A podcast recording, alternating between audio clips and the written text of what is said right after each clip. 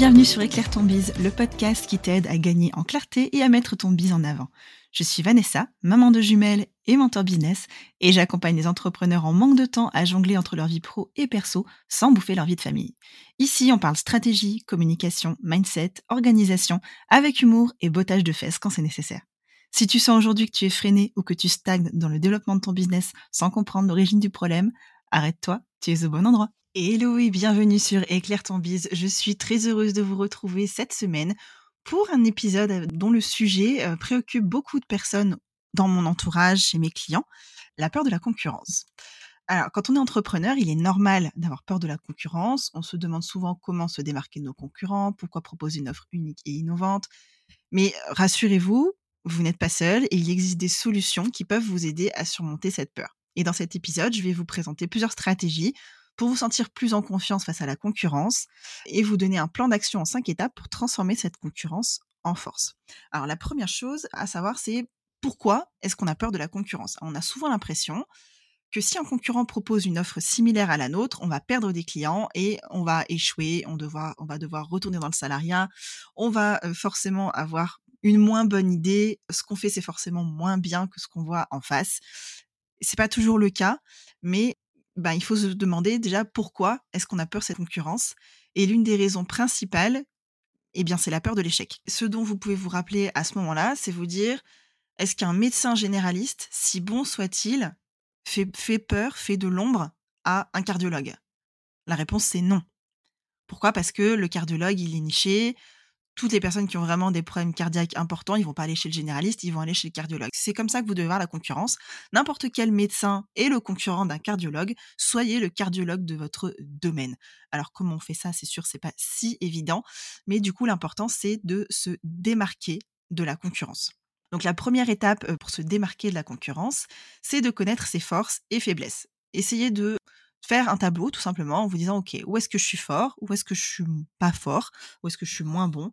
Quelles sont mes meilleures capacités, quelles sont mes valeurs, quels sont les avantages que je peux offrir à mes clients que mes concurrents ne proposent pas? Faites cette liste et si vous avez du mal, référez-vous à vos avis clients, référez-vous à vos premières interviews clients idéales, les retours que vous pouvez avoir eus. Si vous n'avez jamais fait d'interview client idéal, c'est un exercice que je vous recommande vraiment pour étudier votre cible. Et une fois que vous avez identifié vos forces, vous allez pouvoir les mettre en avant pour vous démarquer de votre concurrence. Par exemple, si je suis une entreprise qui prône le développement durable, je vais pouvoir mettre en avant ma ferveur pour l'environnement et attirer des clients qui partagent les mêmes valeurs que moi. Alors, c'est aussi important de rester à l'affût des tendances et des innovations et de proposer toujours quelque chose qui soit au goût du jour. Donc, on va essayer de ben, se former souvent et d'apporter une véritable valeur ajoutée à ses clients en étant toujours à la pointe de la nouveauté. Par exemple, en ce moment, tout ce qui est intelligence artificielle, ça commence à déferler sur le web. Les premiers qui s'y sont mis sont ceux qui commencent à avoir le plus de vues et le plus de retours et de résultats parce qu'ils étaient les premiers, ils étaient les pionniers, et donc il y a eu de plus en plus de, de vues, de visites qui sont faites par rapport à leur profil, et c'est un effet boule de neige en fait. Si vous vous mettez sur un sujet d'actualité et que vous êtes le premier sur ce sujet d'actualité, forcément la machine va se mettre en marche à un moment donné, vous allez avoir de plus en plus de personnes qui vont venir vers vous. Essayez aussi de vous rappeler du coup que vos clients achètent pour vous et parce que vous êtes unique. Typiquement, j'ai vraiment beaucoup de concurrence hein, entre les coachs, les business managers, les autres mentors, parce qu'il commence à y avoir vraiment beaucoup de mentors qui apparaissent en ce moment sur le web. Mais ce qui me rend unique, moi, ça va être mes croyances, mes qualités, mon expérience, mes défauts aussi, ma vision des choses, mes actions, mon sens de l'humour, mon passé, parce que tout le monde n'a pas le passé d'une maman qui a vécu la gémilité, qui a vécu la néonatalité, qui a vécu un licenciement économique au moment où je revenais au travail, ma volonté, puisque je me suis acharnée de A à Z et je crois dur comme fer à mon projet, mon éducation, le ton que j'emploie pour vous parler, mon caractère, mes apprentissages, mes ambitions, voilà, tout ça, ce sont des choses qui me différencient, qui me rend unique par rapport à ma concurrence et qui font que les personnes sont attirées par moi plus que par d'autres personnes parce qu'elles se reconnaissent dans mon discours, parce qu'elles se reconnaissent dans ce que j'ai vécu, parce que tout simplement elles, elles ont une sorte d'admiration. Alors c'est pas un terme que j'aime employer forcément, mais mais c'est pourtant le cas, une espèce d'admiration où les gens se disent oh là là, mais elle, si elle a réussi, si elle a réussi à quitter le salariat et que moi j'y suis encore, eh ben j'ai envie de l'écouter parce que elle, elle a un passé similaire à ce que je vis. Donc il y a plusieurs étapes que vous pouvez mettre en place pour travailler votre différenciation. La première chose, ça va être de vous évaluer, donc évaluer vos forces et faiblesses, ça je l'ai déjà dit, euh, pour comprendre ce qui vous distingue de la concurrence. Ensuite, vous allez devoir étudier votre marché et votre secteur d'activité pour comprendre les tendances, les besoins et les attentes de vos consommateurs. Et là, encore une fois, il faut travailler son client idéal désolée, je vous rabâche avec ça, mais à un moment donné, si vous ne comprenez pas quand je vous fais des contenus sur le client idéal, je vais essayer de le glisser sur tous les autres contenus. Et le développement de votre proposition de valeur unique. Donc, en utilisant des informations obtenues lors des premières étapes, vous allez pouvoir développer une proposition de valeur unique qui met en avant vos atouts uniques et qui répond aux besoins des consommateurs. Pour ma part, de mon côté, ce qui va répondre aux besoins de mes clients, ça va être d'avoir un suivi one-one au quotidien, donc que je sois tout le temps disponible sur leur WhatsApp pour leur répondre, que ce soit pour les coworkers ou pour la lanterne. Ça va être de créer un réseau, d'avoir des gens avec lesquels parler pour les coworkers et tout ce qui est autour du coworking en ligne, puisque c'est une offre qui est inédite, elle n'existe nulle part ailleurs. En tout cas, je ne l'ai vue nulle part et j'en suis bien contente. Et donc, vous allez vous assurer que cette proposition de valeur soit vraiment claire, cohérente et facile à comprendre pour vos clients potentiels. Et tout ça, ça passe au travers de comment travailler son offre, son expérience client et ses avantages, ses bénéfices. Donc c'est un vrai travail de fond qui est hyper important, qui prend du temps. Mais une fois que ce sera fait, je vous garantis que les résultats seront beaucoup plus simples à voir. Pour faire suite à cet épisode, j'aimerais vous donner quelques astuces sur comment gérer sa peur de la concurrence. Donc maintenant qu'on a passé en revue les principales stratégies pour se démarquer, je vais vous présenter plusieurs astuces pour vous aider à gérer cette peur de la concurrence. Donc la première chose à se rappeler, c'est que s'il y a de la concurrence, c'est qu'il y a un vrai marché, c'est une bonne nouvelle. Ça veut dire qu'il y a des clients potentiellement sur votre offre. Maintenant, à vous de les attirer à vous. C'est tout un autre travail. Essayez de vous rappeler que, par exemple, dans la ville la plus grosse à côté de chez vous, il y a sûrement plein de pizzerias et plein de sushis. C'est pas parce qu'il y a une pizzeria qui s'est implantée un jour que les autres propriétaires de pizzeria se sont dit oh, bah non, je vais jamais ouvrir une pizzeria dans cette ville-là parce qu'il y en a déjà une. Non, c'est pareil pour les coiffeurs. C'est pareil pour les prothésistes ongulaires. Il y, en a vraiment partout. Mais qu'est-ce qui fait qu'on va chez eux? Qu'est-ce qui fait qu'on est fidèle? Eh ben, Ça va être le service client, ça va être la qualité, ça va être le fait qu'elle soit plus proche de chez vous que les autres. Ça va être le fait que quand vous y allez, vous avez toujours un petit cadeau. Vous voyez, toutes ces petites choses qui font que vous allez vers ces personnes-là et que vous êtes fidèle à ces entreprises-là, c'est des choses qui vont faire que vos clients seront fidèles à vous et n'iront voir que vous. C'est important de retranscrire tout ça dans votre communication, d'en parler en story, d'en parler dans vos posts, d'en parler dans vos newsletters. Et si vous n'avez pas de newsletter, il est vraiment temps d'en construire une. Et voilà, la concurrence, elle existera toujours. C'est à vous d'apprendre à avoir confiance en vos capacités. Et il n'y a pas de secret pour ça. Il faut avoir des bases solides, un groupe de soutien, booster son mindset. C'est exactement pour ça que j'ai construit les coworkers qui est mon offre d'accompagnement de groupe, qui reprendra certainement pas avant le mois de septembre. Donc, si vous étiez intéressé, la liste d'attente, je la mettrai dans les show notes. Mais voilà, moi, c'est exactement comme ça que j'ai créé le coworkers. Je sais que c'est un vrai besoin pour mes clients de pas avoir peur de la concurrence. Et pourtant, il y en a certaines dans les coworkers actuellement qui sont concurrentes, mais elles sont pas tout à fait sur le même domaine et elles commencent à repérer cela. D'ailleurs, j'ai publié ce matin des avis de mi-parcours des coworkers où, en fait, là où elles ont eu le plus de résultats sur les six premières semaines d'accompagnement, c'est au niveau de leur mindset. Elles ont une meilleure confiance en elles, elles comprennent mieux à qui elles parlent, elles se sentent mieux au niveau de leur activité, elles ont gagné un peu en productivité, elles, se prennent au sérieux et ça c'est super important quand on est entrepreneur de se prendre au sérieux et de se dire ok ça y est je suis chef d'entreprise maintenant il faut que j'envoie le paquet si j'envoie pas le paquet maintenant ça sert à rien que je me lance voilà, c'est, on revient un peu au sujet d'un des derniers épisodes de podcast qui est les responsabilités de l'entrepreneur. Mais encore une fois, c'est vraiment hyper important. Je reviens à la gestion de ma concurrence. Donc, les astuces que vous pouvez mettre en place pour gérer votre concurrence, ça va être d'être préparé. Donc, connaissez au maximum votre domaine d'expertise. Travaillez dur pour développer vos compétences. C'est essentiel pour vous sentir plus confiant et mieux gérer la concurrence. Et c'est important de suivre l'actualité de votre secteur d'activité et de rester à l'affût des tendances et des innovations et de vous former du coup souvent. Donc si vous êtes par exemple copywriter, Formez-vous au copywriting, mais ne vous formez pas qu'une seule fois.